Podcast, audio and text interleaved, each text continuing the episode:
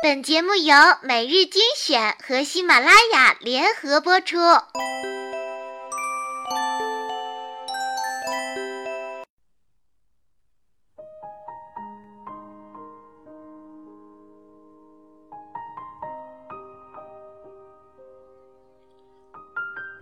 我昨天晚上梦到你了，他在电话另一端说：“我说，嗯，梦见我们分手了，就在教爱那个大平台上，你穿着横条纹的短袖衫。”他说：“今年冬天一点儿也不冷。”我站在图书馆外面的小路上，踩着厚厚的梧桐树叶，接他的电话。我从梦里惊醒了，凌晨四点，醒来发现自己满脸泪水。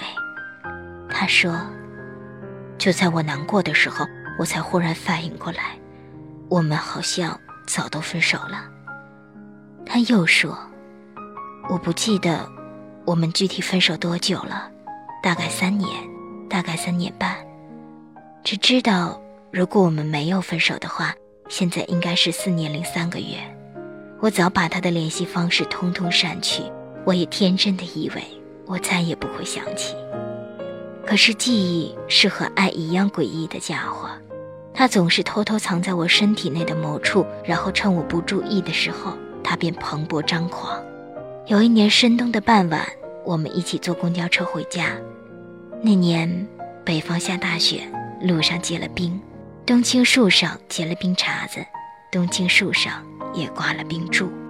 公交车的轮子上套着防滑链，车比人跑得慢。横着三个座位，我们并排坐。我坐在你旁边，对面也是三个座位。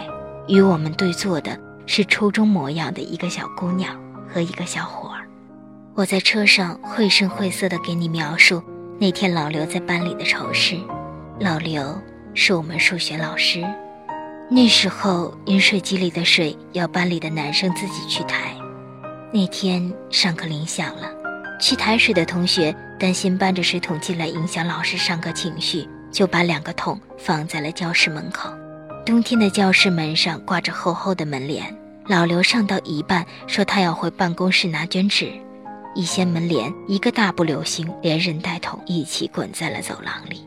我哈哈的笑，你也哈哈的笑。坐在我们对面的姑娘小伙儿，显然是听到了我声情并茂的故事声，一起哈哈的笑。窗外雪融浮动。雪天路滑，路上一个摩托车窜出来，司机猛踩了刹车，公交车在一片骂声中和惯性中停在了北方寒冷的冬天。我的头顺势抵在了你一侧的肩膀上，对面的姑娘她也抵在了那个少年的肩膀上。下车时，你抓紧了我的手，让我彻底爱上他，是他邀请我去他家一起听他朋友寄来的唱片。我从来是个五音不全的人。荣幸的是，我从来不引以为耻，所以我能在兴高采烈时大声唱出跑调的歌。他的房间和无数九零后的青少年一样，墙面上不像八零后贴着各种肤色的篮球明星的海报，可能会在抽屉里收集他喜欢的新鲜玩意。深蓝色的被子窝窝囊囊地卷缩在一旁，偶尔一把吉他立在墙角。书架上竟是一些军事或者历史杂志，偶尔几本志怪小说。我们有一搭没一搭的聊着。他放了唱片，是个我不知道的，现在也回想不起来的音乐家。可能尴尬有时，我们都沉默的没有道理。当我坐在他床边，低头小心翼翼地玩了五分钟自己的衣角后，终于鼓起勇气抬起头看他。他竟为唱片感动得泪水满脸。那个乐曲响起的时候，我全身心投入在了自己的腼腆中，而他全身心地浸泡进了自己内心的汪洋大海中。想必在那一刻，他长驱直入地理解了那个音乐家。他们以同样的频率共振，他们以同样的速度腐朽。那一刻的他显得无比脆弱，又无比强大，眼里仿佛有通向神明的道路。那一刻。我承认，我彻底爱上他。我们曾一起在青春期的荷尔蒙里翻涌过，我们一共吵架过 n 加一次，每次都在吵第 n 减一次时，我们义正言辞地警告对方这是最后一次。每次也都在第 n 次，我们莫名其妙的和好。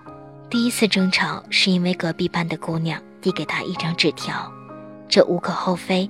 可是他居然按纸条上的要求晚自习等他一起回家了。第二次争吵是因为我整天整天上课看言情小说，这无可厚非。可他居然因为这样的事情整整一周不理我。第三次，第四次，你看。我们就用这样鸡毛蒜皮的方式厌倦着生活里鸡毛蒜皮的小事。就在我们以为这天底下实在没有什么事情再值得我们去争吵时，我们分手了。不需要想一切能想到的理由，无非就是不爱了。分手以后，他说送姑娘回家是和他想当面说清，不想她失落，毕竟他没有欠她什么。他还说，当初不让我看小说，不是不让我看小说，是不想我成了一个泡在情绪里的废液缸里的姑娘。说实话，分手以后，我觉得你太男人了。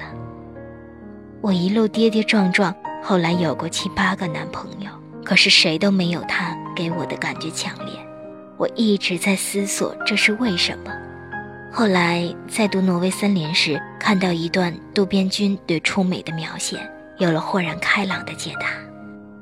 初美是渡边君好友的女朋友，按渡边君的话来说，初美长得不算漂亮，他所发出的不过是微不足道的力，然而却能引起对方心灵的共振。它类似于一种年少时代的憧憬，一种从来不曾实现，而且永远不可能实现的憧憬。这种直欲燃烧般的天真烂漫的憧憬，我在很早以前就已经遗忘在了什么地方，甚至很长时间里，我连他曾在我心中存在过，都未曾记起。而初美的震撼，恰恰是我自身的一部分，它给我既是唤醒了我身上长眠未醒的一部分。它不仅给了我一段男女相恋的甜蜜时光。还给了我一个作为异性的充满理性与逻辑的视角和思考。他不仅给了我一个作为男朋友的温柔和关心，还给了我一个作为朋友的真心诚意的劝解和勉励。我们在一起的日日夜夜，长相厮守的日日夜夜，偶尔一个人的日日夜夜，宁愿时间静止的日日夜夜里，他都在唤醒我的一部分。离开他后的日日夜夜，索性他唤醒我的，我都保管着，带去下一个日日夜夜。大概十年前，发小问我：“你会喜欢上什么样的人？”我摸摸脑袋，想着从小和我一起长大的邻居多多哥哥，说：“我想一个和我一起长大的人。”十年前，我十二岁，他也十二岁，我们还不认识。大概六年前，我坐在他后面，用圆珠笔在他背后戳他。我悄悄地把写着办证的小纸条贴在他背后，他从不介意。六年前，十六岁，他也十六岁，我们刚认识没多久。大概四年前，我给他写：我的身体里住过我一生至今每个冬天的雪，住过大海，住过这世间所有流浪的爱人。他问我。是马良的坦白书吗？四年前，我十八岁，他也十八岁，我们好像从小一起长大。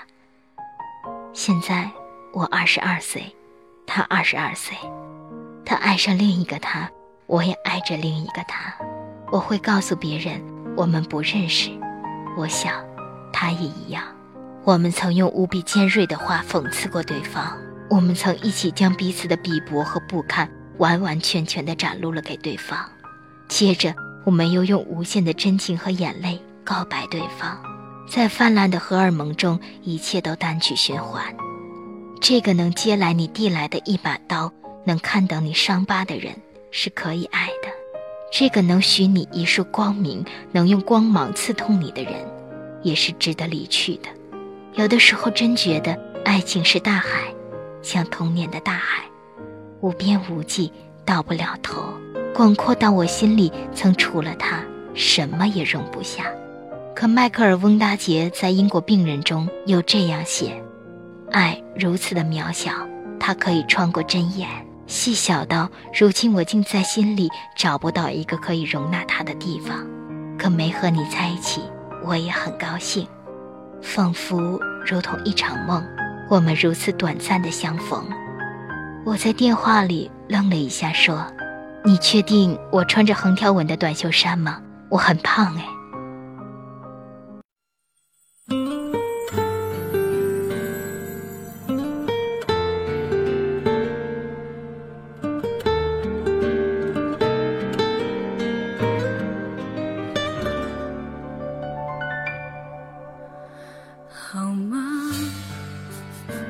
一句话就哽住了喉。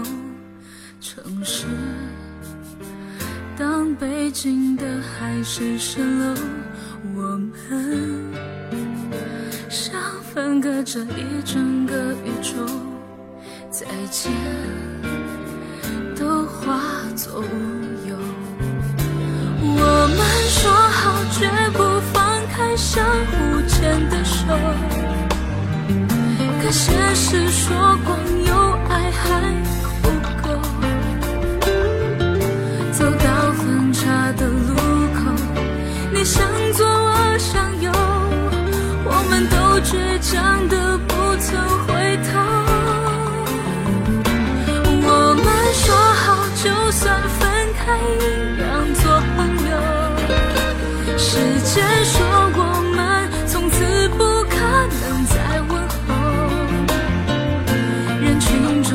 再次邂逅，你变得那么瘦，我还是沦陷在你的眼眸。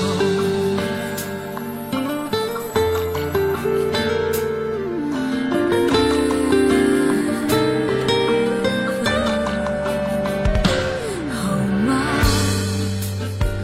一句话就哽住了喉，城市。当北京的海市蜃楼，我们像分隔着一整个宇宙，再见都化作乌有。我们说好绝不放开相互牵的手，可现实说光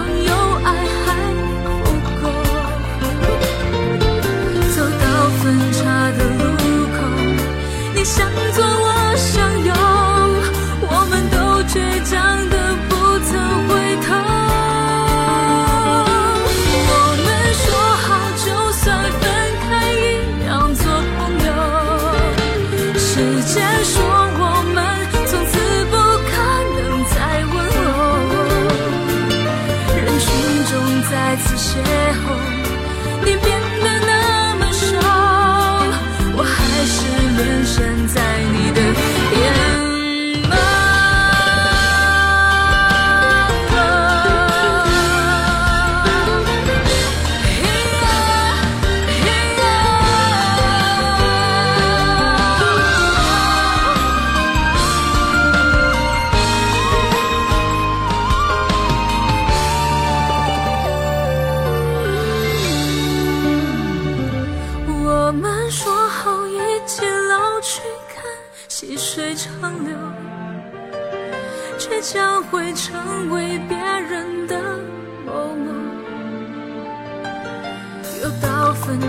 的路口，你向左，我向右，我们都强忍着不曾回头。